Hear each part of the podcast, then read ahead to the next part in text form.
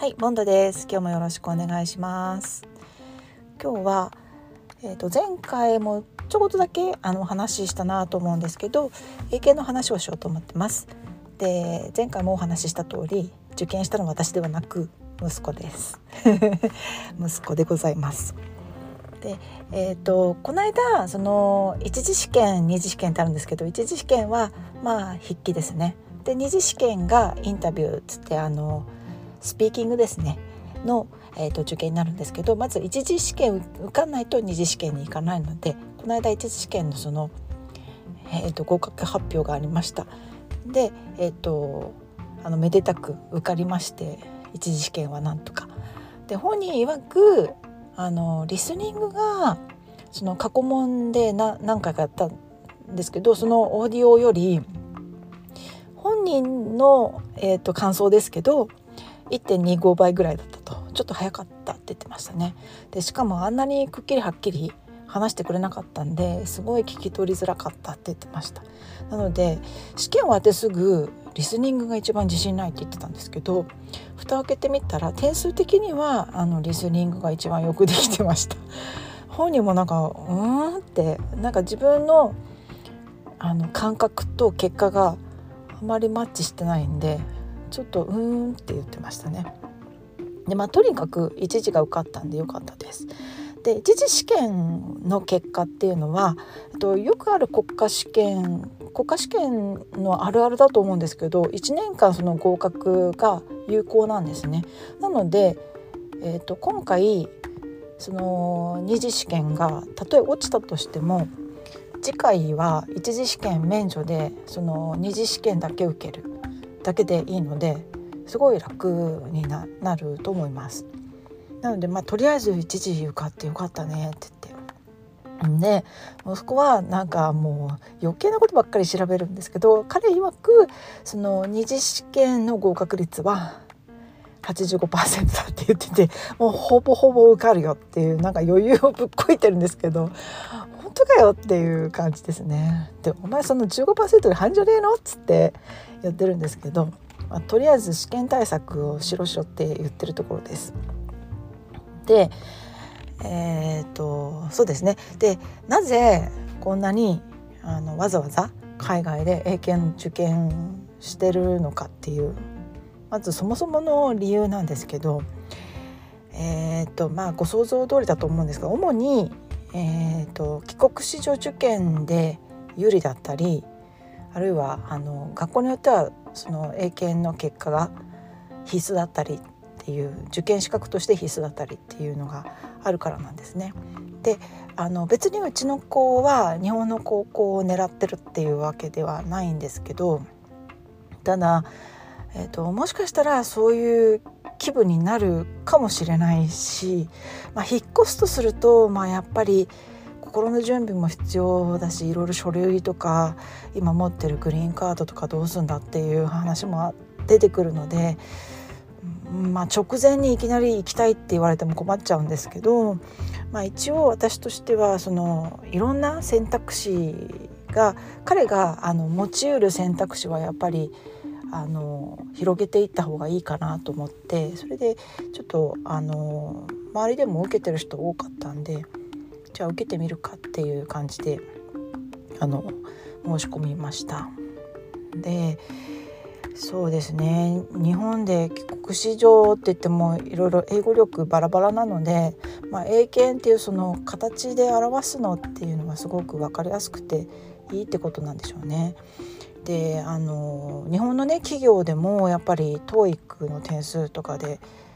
あの応募資格を足切りしてる会社もありますよね。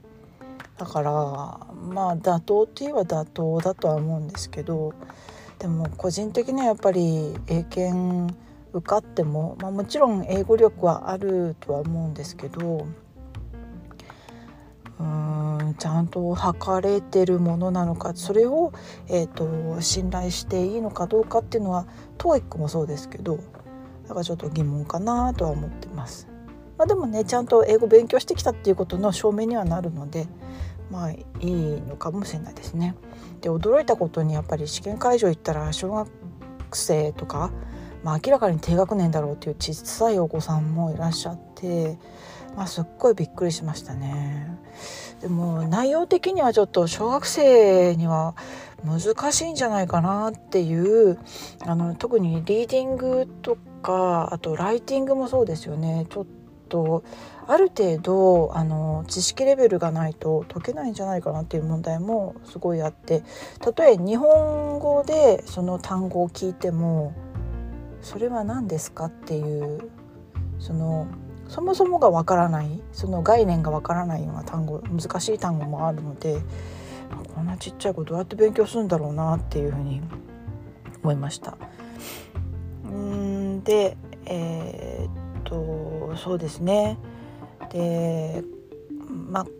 海外に住んでるからといってまあそういう点においても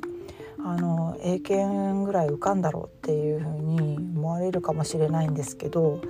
まあ、全然そんなことはなくてですね単語見せてもらったんですね。見せてもらったっていうかそもそもあの単語を一緒に勉強してたので一応あの準1級で出る単語っていうのを一緒に見たりしたんですけどもう明らかに、えーと、息子を学校で使ったことがないような単語もすごいいっぱいあるし一応対象は大人の人ってことなんですかね。ビジネスってわけでもないしアカデミックってわけでもないしなんかどこに重点を置いてるのかわからないんですけどで夫に聞いてもビジネスでは使ったことないぞこんな単語っていうのも、まあ、彼も別にネイティブではないのでちょっと分かんないんですけど、まあ、そんなようなことも言ってたので、どうなんですかね っていうことで別にあの海外に住んでるからといってあの単語の語彙力の点ですごく有利になるっていうわけでもないと思うんですよね。特に日本で作られている日本人のための英語検定試験なので、まあ、そういうアドバンテージはあんまりないかなっていう感じはします。で、まあ、確かに発音はすごくいいですよね。で会話も慣れてるので、まあ、インタビューとかになれば、まあ、割と、うん、まあ有利っちゃ有利なのかもしれないですけど、まあ、どっちにしてもその有利だからって何もしなくていいわけでもなく、まあ、そのそれなりの準備はやっぱりどういうどういう傾向があってどういうふうに答えるのがセオリーかっていうのはやっぱり準備する必要があるので。うんまあ有利は有利かもしれないですけどそこまであのすごくもう何もしなくていいぐらい有利っていうわけでは多分ないと思いますね。はいという感じなんですけどでもまあそれにしてもやっぱりで二次試験もやっぱり LA まで行かなきゃいけないので当にもうで前回はあの夫がちょっと足痛めてて私と息子と2人で行ったんですけど、まあ、だいぶ良くなって夫も。なのであの次の二次試験は家族全員で行くことになってであのちょうどですねアメリカの学校あどこもそうなのかちょっと分かんないですけど少なくともあのワシントン州のえーと、ワシントン州も広いですよね。だからあのシアトル近辺の学校では2月に真冬休みってミッドウィンターブレイクっていうのがあって真 冬休みって日本語で訳してるんですけどあの大体5日間ぐらいあのお休みがあるんですね。で学区によっては木金土日とか水木金土日とかだったかな。土日月火水とかだったかな。っていうふうにやるところもあれば月火水木金ってその平日の全部お休みする学区もあったりとかして、まあ、大体5日間ぐらいあのお休みがあったりするんですけどたまたまあ毎年そうなのかな、えーと、英検のその2月の英検の、えーと、二次試験はちょうどそのミッドウィンターブレイクと重なるんですよね。だからまあこの際だからハワイに行こうよって私はすごく強く勧めたんですけど あの却下されてあっという間に却下されて、まあ、また LA で。で、まあ、ついでに3泊ぐらいしてそのバケーションにしようかっていう感じになってますでもそれぐらいがないとちょっと行くメリットがないっていうか本当にで面接なんて特に1人15分ぐらいで終わっちゃう10分？15分とかで終わっちゃうんでそうたったそれだけのために LA 行くとかでしかも子供1人で行くわけじゃないので必ず大人1人がついてきますよね。でまあお友達同士であのえーと、競合して一次試験はこのお父さんだかお母さんだかが一緒に行ってで二次試験はじゃあ今度はうちが担当みたいな感じであの徒党を組んでグループで行かれる方もいらっしゃるみたいですけどやっぱホテルの部屋ね男の子と女の子混ざってたりすると、まあ、ちょっとねティーンだしちょっとやまずいよねってことでやっぱちょっとやりづらくなりますねそういうのもね。全員女の子とか全員男の子とかだったらいいと思うんですけど、まあ、どっちにしてもとにかくすごくお金がかかるんですよね本当にもでそこまでして受験する意義があるのかまあ意義があるかどうかわかんないですけど将来ねどこであの、うん、必要になるかもわかんないし必要ないかもしれないですけど必要になることがあの日が来ないかもしれないですけどやっぱりその試験に向かって努力したことっていうのは無駄にはならないですし、まあ、それで合格をしたんであればそれがある程度彼にとってあの自信にもつながると思うので。英語ができるできないっていう点でもまあ俺英検の準1級持ってるしとかって言ったらある程度周りの人もああなるほどねって思ってくれると思うのでそうですねアメリカに住んでてもやっぱり準1級とか1級とか持ってるとホウホウって感じになるので、うん、やっぱりちゃんとやってるんだねって感じでも英語の方が強い子でもやっぱり英検は受かるわけじゃないんですよねそれなりにちゃんと準備してあの努力できる努力してあのやっと合格できるものなのでやっぱりちゃんと勉強してたんだなっていうことが分かるっていう点でやっぱ彼の自信にもなるかなっていうふうに思います。まあ、今日はそんなところですかね。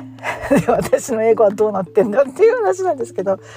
うん、まああじゃあまあいいか。その話はいいですね。もう打足になっちゃうんで。なあの次回以降なんかあのえちょっと話したいトピックないわけじゃないので次回以降自分の話をしようと思います。えっと、じゃあ今回はその英検の準1級についてちょっとお話しさせていただきました。はい。